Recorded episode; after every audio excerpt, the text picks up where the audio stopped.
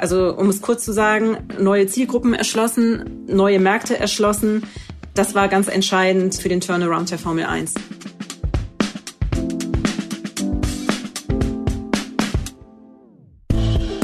Herzlich willkommen zum Manager Magazin Podcast Das Thema. Ich bin Sven Klausen und wir wollen heute über ein erstaunliches Comeback reden. Margret, du hättest vermutlich auch nicht gedacht, dass du dich in deinem Journalistinnenleben nochmal intensiv mit der Formel 1 beschäftigst, oder?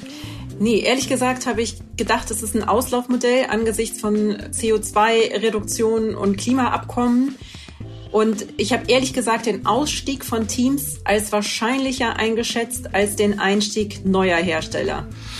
Ja, und genau darüber wollen wir heute sprechen, nämlich über zwei deutsche Prämienmarken, die Teil dieses Zirkus äh, werden wollen. Unser Thema lautet deswegen heute Comeback eines Auslaufmodells, warum Audi und Porsche in die Formel 1 wollen. Ja, unsere Expertin haben Sie gerade schon gehört. Ich freue mich sehr, dass Margret Hucko sich heute Zeit nimmt, unsere Fachfrau für die Automobilwirtschaft unter anderem. Guten Morgen, Margret. Hallo Sven. Und Martin Oje ist heute auch wieder dabei, Chefredakteur des Manager-Magazins und jahrelanger Beobachter dieses ganz besonderen Geschäftsmodells Formel 1. Guten Morgen, Martin. Guten Morgen. Ja, Margret, wir schreiben das Jahr 2022. Du hast schon so ein paar Punkte angedeutet, die eigentlich gegen die Formel 1 sprechen. Was spricht denn aus deiner Sicht für die Formel 1 oder was macht die Formel 1 so besonders aus Sicht der Autokonzerne? Ja, erstmal ist es natürlich sehr naheliegend, dass sich Autokonzerne im Motorsport engagieren aufgrund der Nähe. Das liegt jetzt viel, viel näher, als äh, dass zum Beispiel Mercedes sich bei der Fashion Week engagiert, weil Auto ist nun mal Kernkompetenz bei den Herstellern. Und hinzu kommt, dass die Formel 1, egal ob man sie jetzt mag, doch rein medial betrachtet ein sehr außergewöhnliches Ereignis ist, denn es findet fast das ganze Jahr statt, weltweit. Und damit hat die F1 natürlich einen singulären Charakter. Und wer vorne mitfährt, erhält dann auch als Hersteller ordentlich Werbezeit. Also einfach, weil die viel auf den Bildschirm sind und in den Medien, ne? Ja, richtig, genau. Aber das äh, zeigt auch direkt im um Umkehrschluss eins der Probleme oder der Risiken in der Formel 1. Wenn man hinten fährt, bringt's natürlich reichlich wenig. Also man muss schon vorne als Hersteller mit dabei sein, damit die Rechnung aufgeht. Und ist das, was du gerade sagtest, dieses Dauerwelt-Medienereignis rund um den Globus, ist das auch der Grund, warum jetzt Audi und Porsche in die Formel 1 wollen? Also die Formel 1 ist wieder interessanter geworden. Also der, der die Formel 1 groß gemacht hat, ist Bernie Ecclestone. Und dann gab's mal eine reichlich tiefe äh, Delle in der Formel 1.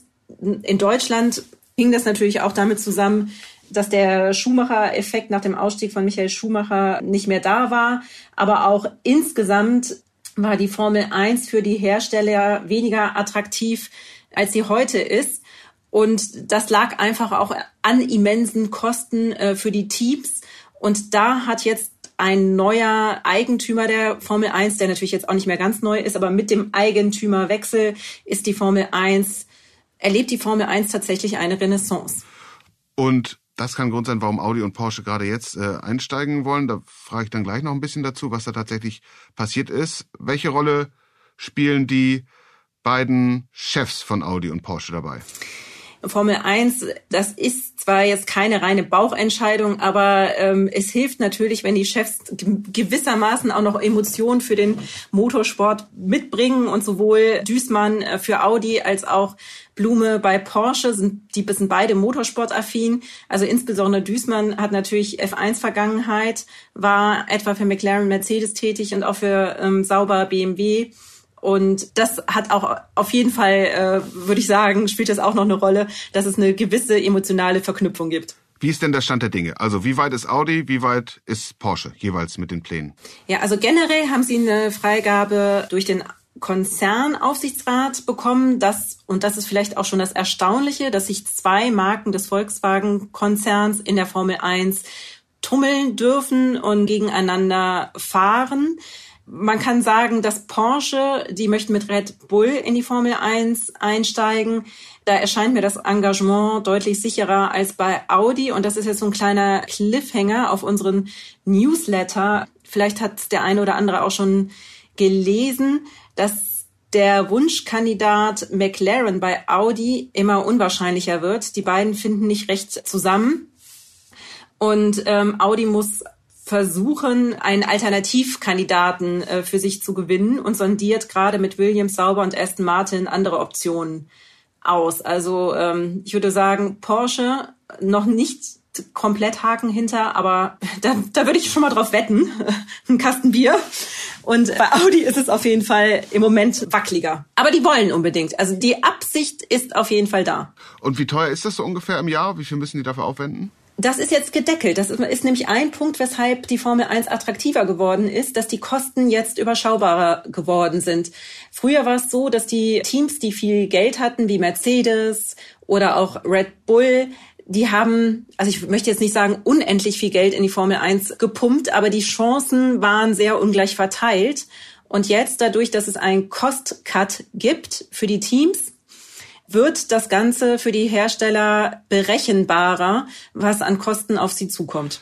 Nichtsdestotrotz, die fahren da immer noch mit Verbrennermotoren durch die Gegend und sind jetzt wirklich keine Maschinen, die wenig verbrauchen, sondern ganz im Gegenteil. Also CO2-Dreckschleudern, äh, muss man sagen, also Abgas-Dreckschleudern, nicht wirklich dem Zeitgeist gemäß, oder? Ja, aber das haben auch die Hersteller erkannt. Also ähm, man kann nicht als Mercedes hingehen und sagen, wir elektrifizieren unsere Flotte und wollen nur noch Elektrofahrzeuge bauen und auf der anderen Seite schleudert man bei der Formel 1 wie du schon sagst, haut man das CO2 raus. Das war auch eine Bedingung von Ola Kelenius, die F1 nachhaltig zu gestalten, um künftig noch dran teilzunehmen. Nichtsdestotrotz. Der Mercedes-Chef, ne? Ola Kelenius? Ja, richtig, genau. Entschuldigung, der Mercedes-Chef. Nichtsdestotrotz ist das ganze Event äh, natürlich nicht CO2-neutral, noch nicht. Also bis 2030 will die F1 klimaneutral werden. Aber da kann man schon noch ein großes Fragezeichen hintermachen, weil ich glaube, ohne Kompensationszahlung wird es nicht gehen. Ein Großteil des CO2 fällt eben nicht auf der Rennstrecke an, sondern maßgeblich bei Reise, Transport und Logistik. Da gibt's bestimmt noch Verbesserungspotenzial, aber dass man das komplett CO2-neutral gestaltet, ich glaube, ähm, da wird man sich freikaufen müssen. Martin, das ist doch so wie Margaret das schildert, wirklich ziemlich gegen den Zeitgeist. Sie hat ja auch schon gesagt, da ist ein gewisses Spannungsverhältnis, um das Mindeste zu sagen, zu der Art und Weise, wie die Konzerne sonst ihre Produktflotte aufstellen. Oliver Blume, der Porsche-Chef, der geht ja extrem in Elektroantriebe.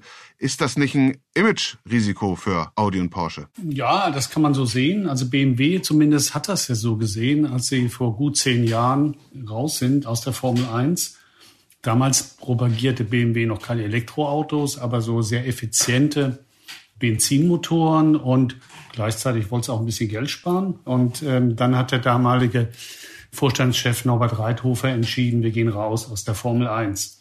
Und weil der heute den Aufsichtsrat führt, gehe ich mal davon aus, dass sich daran an der Entscheidung nichts ändern wird, auch wenn inzwischen andere Vorstände da dran sind, die eher schon mal Lust am Spiel mit dem Gaspedal haben. Bei Mercedes ähm, Chef, das ist ja die emotionale Komponente. Die führe ich vielleicht noch mal kurz aus, weil Margret und ich waren ja mal vor nicht allzu langer Zeit bei Ulla Kalinus, haben das Thema auch angesprochen und haben gesagt, den Mercedes-Chef, ähm, haben gesagt, ja, Herr Kalenius, warum machen Sie denn das? Das ist doch Quatsch. Ne? Und äh, das war eine der wenigen Möglichkeiten, um Ola Kalenius so ein bisschen emotional zu erleben. Ist ja nicht so seine Art. Ja? Also da hat er wirklich gesagt, ja, das ist so typisch deutsch, ja, wie ihr das seht und so weiter. Aber er hat eben auch Spaß am Rennfahren und er hat tatsächlich ja bei Liberty Media erreicht, dass die Formel 1 künftig zumindest ein bisschen grüneren Anstrich kriegt. Ne? Insofern ist diese Mischung aus emotionalen und rationalen Argumenten, die da ist, wie gesagt, bei BMW, ich glaube nicht, dass die nochmal einsteigen, so in Kurze, auch wenn es verlockend sein könnte für den einen oder anderen Vorstand. Und was meint er mit typisch deutsch? Ja, ähm, mit typisch deutsch meint er nicht unbedingt, dass wir als Deutsche das äh, nur so sehen, sondern dass in Deutschland die Formel 1 von Schumacher extrem profitiert hat. Und damals war das ein Riesending hier. Und inzwischen interessieren sich die Leute weniger dafür. Aber die Formel 1 ist eben ein sehr globales Phänomen. Jetzt hast du ja in Bahrain und, und sonst wo hast du überall Rennstrecken rund um die Welt, auch in den USA wieder. Und deswegen meinte er, ja, wir verkaufen ja Autos überall, auch in China, USA, arabischen Staaten. Und ja, wenn ihr das in Deutschland dann nicht so toll finden solltet, das ist dann halt typisch deutsch, aber uns egal. Ja. Margaret, du hast schon erwähnt, die Formel 1 schien ein Auslaufmodell zu sein, auch wirtschaftlich. Man hat das gemerkt an sinkenden Umsätzen, sinkenden Zuschauerzahlen. Dann gab es einen Eigentümerwechsel, Liberty Media und die haben den Turnaround geschafft. Wie haben sie es gemacht? Was war entscheidend? Also ich glaube, erstmal haben die ähm, ordentlich investiert. Und vor allem haben sie in eine modernere Formel 1 investiert. Also Social Media war unter Bernie Ecclestone etwas, das war noch nicht äh, weniger als geduldet, würde ich sagen. Also ähm, der hatte kein Interesse daran, dass sozusagen kostenloser Content ins Internet wandert über die Formel 1, weil er wollte ja das große Geschäft mit den TV-Sendern machen. Das war aber schon damals nicht mehr zeitgemäß und Liberty Media hat die Chancen erkannt, was man mit Social Media erreichen kann und hat damit einfach nochmal das Interesse in eine neue Zielgruppe verlagert, weil die Formel 1 ist in den vergangenen Jahren deutlich jünger geworden und auch weiblicher. Man hat es wirklich geschafft, neue Zielgruppen zu erreichen. Das ist die eine Seite. Und dann kam noch mal, ähm, haben sie einen Deal mit Netflix gemacht. Die haben so eine Art, zumindest in der Anmutung, eine Dokumentarreihe über die Formel 1 gedreht. Da gibt's jetzt schon mehrere Staffeln ähm, von. Das hat auch noch mal für einen regelrechten Schub gesorgt. Und dann kommt das hinzu, was Martin gesagt hat. Man hat neue Märkte erschlossen, indem man Rennstrecken ins Nichts gebaut hat. Und diese Märkte wie Bahrain konnten haben ganz andere Summen dafür gezahlt, dass die Formel 1 zu ihnen ins Land kommt, als das zum Beispiel die Traditionsrennstrecken gemacht hat. Also da hat Liberty äh, tatsächlich auch nochmal Kasse gemacht. Also um es kurz zu sagen, neue Zielgruppen erschlossen, neue Märkte erschlossen. Das war ganz entscheidend für den Turnaround der Formel 1. Trotzdem müsst ihr mir nochmal helfen, weil ich das Comeback immer noch nicht ganz verstehe, auch wenn ich das sehr gut nachvollziehen kann, was du sagst, Margret, weil hm, ich gelernt habe, nicht zuletzt oder vor allem durch unsere Recherche und Berichterstattung, dass im Grunde genommen zwei Sachen ganz entscheidend sind für den künftigen Erfolg eines Autoherstellers, nämlich eine wirklich viel, viel bessere Umweltbilanz, Elektroantriebe, darüber haben wir gesprochen. Das ist nicht der Fall bei der Formel 1. Und zweiter Punkt, das Auto als Smartphone, also dass gerade auch jüngere Zielgruppen, gerade auch in Asien, ähm, eine exzellente Software verlangen im Grunde genommen sogar von den, von den Autos, dass das so eine Art rollendes Smartphone ist. Und beides bedient eben die Formel 1 nicht. Wie passt das zusammen? Martin, vielleicht fängst du an. Ja, ich glaube, es haben wenige Leute was dagegen, wenn das Auto viele Funktionen hat, Softwarefunktionen. Das finden wahrscheinlich alle gut. Aber aus deiner Rede oder aus deiner Frage spricht so ein bisschen so ein sehr abgewogenes, neutrales Verhältnis zum Auto. Das teilen auch viele Menschen, aber ich nehme an, eher viele Menschen auch nicht. Ja? Also für viele Menschen ist das Auto ein Produkt, das sie besitzen wollen, das sie hm, ja manchmal fast lieben. Ne? Also vielleicht ist es heute nicht mehr so, dass die Leute, dass die Männer immer samstags ihre Autos waschen. Ne? Äh, das, das gibt's nicht mehr so. Aber Autos sind mehr jetzt als ein Gebrauchsgegenstand wie ein Dosenöffner. Hm? Also die Leute, jedenfalls für die meisten. Und da kann natürlich so ein Formel-1-Rennerei kann natürlich für Leute, die gerne, äh, sagen wir mal, eher sportliche Autos fahren oder das irgendwie gut finden, kann ein Argument sein.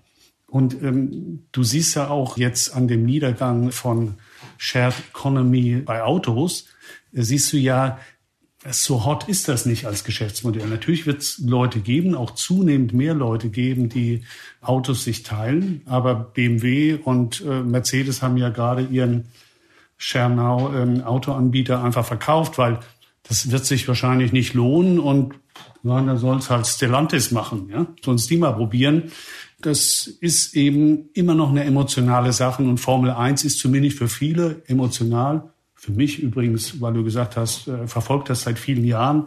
Fernsehen gucke ich mir das nicht an. Ich finde es geschäftlich interessant, aber ähm, für viele ist es auch im Fernsehen einfach interessant. Gucken sich das gerne an. Mhm. Margret, wie ist deine Sicht? Ja, also du, du sagst, dass eine ordentliche Umweltbilanz für die Hersteller mal wichtiger wird. Das stimmt, da kann man überhaupt nicht widersprechen. Aber ich möchte noch mal ergänzen, dass die Formel 1 da kein Widerspruch sein darf. Also die geben sich ja tatsächlich Mühe, die Formel 1 in diese Richtung zu entwickeln. Ich glaube, es ist halt nur schwierig, das ist das, was ich eben versucht habe zu sagen, das trifft ja jedes Großereignis. Das trifft ja nicht nur die Formel 1, wenn dann äh, Fans anreisen, dass der CO2-Fußabdruck nicht besonders gut aussieht. Das ist aber bei einer Fußball-WM, gut, die findet äh, nicht so regelmäßig statt wie ein Formel-1-Rennen, ist das aber ja nichts anderes. Ne? Das ist, also es ist was, was, wo, wo die Formel 1 nicht singulär äh, gegen ankämpft, gegen ihre ähm, schlechte Ökobilanz sondern die haben das schon erkannt, dass sie das auf jeden Fall anpacken ähm, müssen. Also das zeigt ja auch das Reglement, was die Motoren und den Einsatz von synthetischen Kraftstoffen angeht. Also es wird ja hybridisiert immer stärker und es kommen auch alternative Kraftstoffe zum Einsatz. Es geht in die richtige Richtung zumindest, soweit es irgendwie möglich ist. Aber es ist eben auch, glaube ich, eine PR-Lüge und das muss man dann auch so klar ansprechen, komplett CO2-neutral ist aus meiner Sicht nicht möglich. Also wie gesagt, mit Kompensationszahlung ja, aber das ist ja dann so ein bisschen, ja, schön grün angestrichen. Mhm, genau. Seit ein paar Jahren gibt's ja auch die Formel E, also Rennautos nur mit Elektroantrieben. Warum hebt das nicht ab, Margret? Ja, das ist eine gute Frage. Also es geht ja eigentlich schon mal in die richtige Richtung, aber die Formel E hat einfach nicht den Mythos erreicht, den die äh, Formel 1 hat. Mir hat, oder es gibt ja auch noch andere interessante Rennen wie Le Mans und keines hat den Stellenwert wie die Formel 1.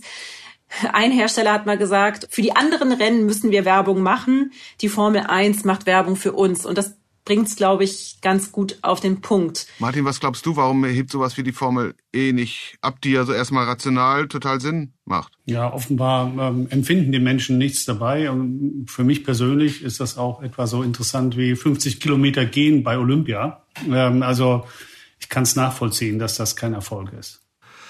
Margret, vielen Dank. Ja, vielen Dank, Sven. Martin, herzlichen Dank. Gerne. Das war der Manager Magazin Podcast das Thema. Wenn Sie noch besser verstehen wollen, wie die deutschen Hersteller in der Automobilwirtschaft ihre Zukunft planen und wie sich die Kräfteverhältnisse in dieser deutschen Kernbranche weltweit verschieben, dann empfehle ich Ihnen unser Mobility Newsletter. Die Angaben dazu finden Sie in den Show Notes. Ebenso wie ich Ihnen natürlich wärmstens ein Abo des Manager Magazins empfehlen kann für weitere Hintergründe und Analysen aus der Welt der Wirtschaft. Zudem möchte ich Ihnen einen weiteren Podcast aus unserer Redaktion empfehlen. Er heißt Deutschlands digitale Hoffnungsträger. Christina Köher-Soglu bohrt gemeinsam mit Marc Böschen bei den Gründern von Deutschlands am höchsten bewerteten Startups nach, was sie wirklich drauf haben und ob sie zu globalen Champions werden können.